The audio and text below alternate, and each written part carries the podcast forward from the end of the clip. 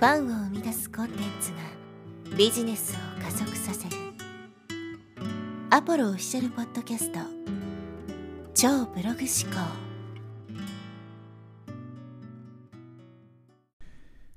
はい、えーこんにちは、アポロです、えー今日はですね、オーガニック集客最強説という話をしていきます。まあ、ちょっとですね、まあ、尖った内容になるというか、まあ、物議を醸すというかね、一部の人にはとても反感を買うような話になるかもしれないんですけど、え今日はですね、このオーガニック集客というものについて考えてみたいと思います。まあ、オーガニック集客の対義語としては、まあ、広告集客ですね。有料、お金を払って集客するのを、まあ、オーガニック集客の対義語として、ここでは定義したいと思うんですけども、もちろんですね、広告っていうものは、まあ、有効なのは間違いないんですよね。広告を使えば、ちゃんと集客はできるし、やっぱスケールする、一気にドカーンとビジネスを大きくするんだったら、広告を使うのが一番早いんですよ。だから広告集客がいいですよっていう理屈はわかるんですけど、それができるならみんなやってるわけじゃないですか。ね、企業当初から潤沢な資金があって広告費にボンとお金を投じれるだけの余裕があるんだったら多分みんなやってると思うんですよ。でもそれができないからこそ広告費を使わずに集客するっていうことを考えないといけないわけです。で、ある意味僕は広告集客っていうのはチートだと思ってて自分で集客するっていう手間をお金を使って省いてるわけですよね。だからそれこそ集客スキルゼロでもね、お金さえあれば誰でもできるわけですよ。例えば1億円なら1億円を広告運用会社にね、えーまあ、渡して代わりに広告打ってねって言えば、まあ、誰でもできるわけですね。1億円持つたら。だからその能力とは関係ないわけですよ。集客スキルとかっていうのは。そこそこら辺のど素人でも1億円持ってて広告会社にね、これでちょすすいません、広告打ってくださいって言えば、おそらく、ね、誰がやっても同じような感じになるわけですよ。だから、ある意味、集客スキルゼロでもできるんですね、広告集客っていうのは。で、もちろんそのターゲティングをして広告をね、え出すこともできるし、やっぱり何よりも集客力がすごいので、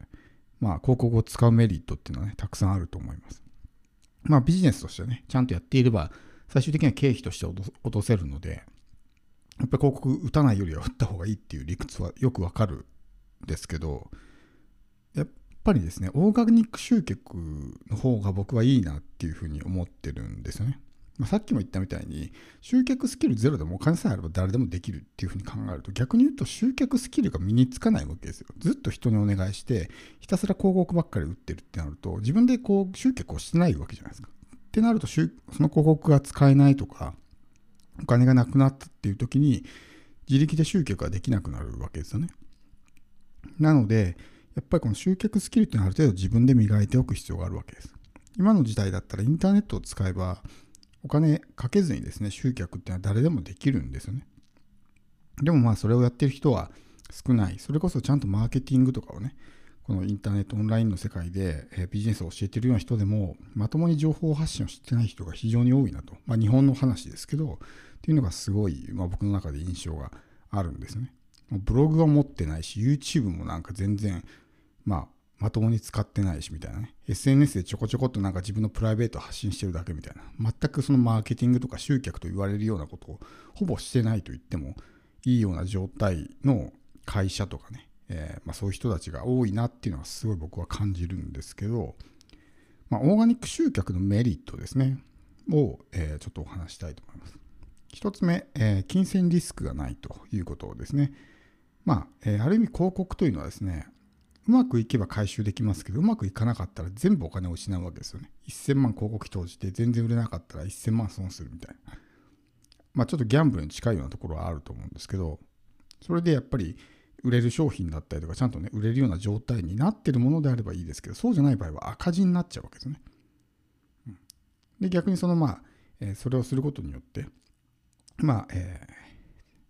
コストはかかるので、当然その利益も減ってしまうというところはあるんですけど、集客力があるっていう反面、売れなかったら金銭リスクがある、赤字リスクが大きくなってしまうということです。本当にちょっとしたね、小さい金額の広告だとやっぱ回収できるものも少ないので、ある程度やっぱ金額を投じないといけないわけですけど、それがうまくいけばもちろんいいんですけど、うまくいかなかった時に、ちょっとね、リスクが大きいかなと。特に、まあ、あんまりお金に余裕がない人にしてみたら、本当に死活問題になってしまう。お金切れ、え体力が切れてそこでビジネスが終わってしまうみたいなこともないとは言えないですね。で、2つ目。これはですね、オーガニック集客のメリット2つ目はですね、信頼が得られるってことですね。広告を出して信頼を得るっていうのはまずないと思うんですよ。で、大抵の場合、広告っていうのは、あ、これ広告だと思って見られてるから、これは広告なんだっていう目線でそもそも見られてしまうわけですよ。売り込みだとかね。うん。だから広告って嫌悪感持つ人多いじゃないですか。鬱陶しいなとか、特に YouTube とかね、見たくもないのに広告をこう流されたりとかして、鬱陶しいな、邪魔くさいなみたいな。そういう人が多いから YouTube 側が、ああいうまあ有料ね、サービスを提供して広告をね、表示しませんよみたいなものを出してるわけですけど、それがやっぱみんなにとって広告ってのは邪魔くさいものなんですね。その邪魔くさいもの、鬱陶しいもの、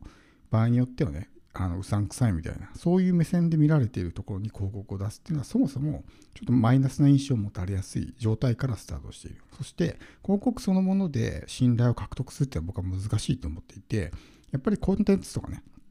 こうやって日々の情報発信、これもまあ一つの広告活動であるわけですよ。自分がどんな活動をしていて、どんなね、情報を持っててとか、どんなキャラクターでとかってのは、まあ、自分自身をこう宣伝しているような状態だと思うんですけど、やっぱりコンテンツっていうのは、何回も何回もね、相手が自分のコンテンツを見てる、聞いてるうちに、信頼が溜まっていくわけです。でも広告っていうのは、信頼はたまらないですね。うん。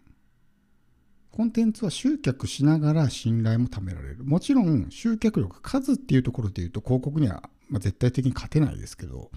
でも質っていうところで考えると、コンテンツの方が質は高いんですね。相手がすでに自分を知っている状態、信頼関係が存在する状態で集客できるわけだから、見ず知らずの赤の他に全く信頼関係がない人に広告を出して集客するよりも、まあ、濃い見込み客を集客できるということです。で、3つ目のメリットですね。これは持続可能な自動集客が実現できると。特にま YouTube とかブログとか、ポッドキャストもそうですけど、ストック型のプラットフォームの場合、まあ、お金をかけてないわけですね。で、時間をかけてる。で、この考え方によってはというかね、広告集客がいいですよって言ってる人はね、時間なんかかけるのもったいないと。金を使ってさっさと集客しろって言うんですけど、それって、あの、広告ってやっぱり広告を止めた瞬間集客もゼロになってしまうんですね。持続しないわけです。だから集客するためにはずっと広告費を払い続けないといけない。でもいつ何時そのルールが変わったりとか、まあ自分の状況が変わって広告が出せなくなった時に、もう集客がゼロになってしまう。かたやその YouTube とかブログとか、そういうものはコストはかからない。時間はかかるけども、コストはかからない。そして、一度出して、その後はもう放置しておいても、自動で今後もね、集客し続けてくれる。YouTube なんか本当に3年前、5年前とかの動画が普通に表示されたりしますよね。だから長期的にこう集客し続けてくれるわけですよ。だからそこを踏まえた上での時間の費用対効果と考えないといけないわけです。おそらくその広告集客がいいって言ってる人、そういう、まあ、えー、時間をかけて集客するなんてナンセンスだって言ってる人は、その目先の成果だけで測定してると思うんですよ。でもコンテンツっていうのは、その、例えばブログ書いて、そこからね、例えば1ヶ月とか、その期間しか集客できないわけではないですね。今後5年、10年と、ひょっとしたらそれがずっと集客し続けてくれるかもしれない。しかも24時間365日無料でずっと集客し続けてくれるかもしれない。っていうふうに考えると、時間をかけるだけの価値は十分にあると思うんですよ。その単発的にね、このこの1ヶ月間しか集客できませんとかっていうものじゃないから。もちろん SNS みたいな、ちょっとこう、えー、投稿の寿命が短いものとか、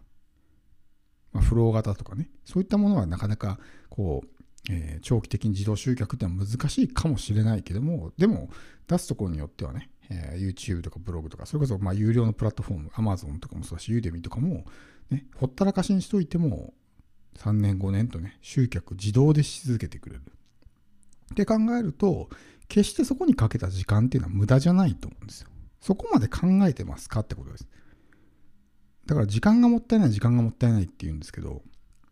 全然僕はそういうふうには考えてないわけですね。信頼を得ながら集客できるし、未来英語ですね、お金かけずに24時間365日ね、コンテンツが集客し続けてくれる。っていうふうに考えると、十分そこに時間を投じるだけのね、価値はあるんじゃないかなと思います。なので、やっぱりね、もちろん広告とオーガニック集客両方やった方がいいですよ。でもやっぱりこうなんか広告一辺倒になってる人がすごい多いなって、日本のね、マーケットで言うと、すごいそういう印象があったので、ぱそこはバランスよくね、やっていくのがいいかなと。で僕自身やっぱオーガニック集客がすごい得意やし、ねえー、それが本当に最強だと思ってるんで、オーガニック集客のみでやってますけど、まあ、その辺もね、やっぱり自分がやってるからこそ教えられるっていうとこもあるんですけど、そういう広告集客しかやってない人見ると、全然やっぱりね、ネットで情報発信をしてないみたいな、そういう人だったり会社ってのは多いなっていうところがあるんで、まあ、オーガニック集客ね、まあ、いわゆるそのコンテンツマーケティングですけど、まあ、アメリカなんかはもうコンテンツマーケティングが主流ですから、そこのね、重要性っていうのを今一度、えー、見直してもらうとね、えー、コンテンツ情報発信がいかにビジネスにおいて重要なのかってことが、まあ、わかるんじゃないかなと思います。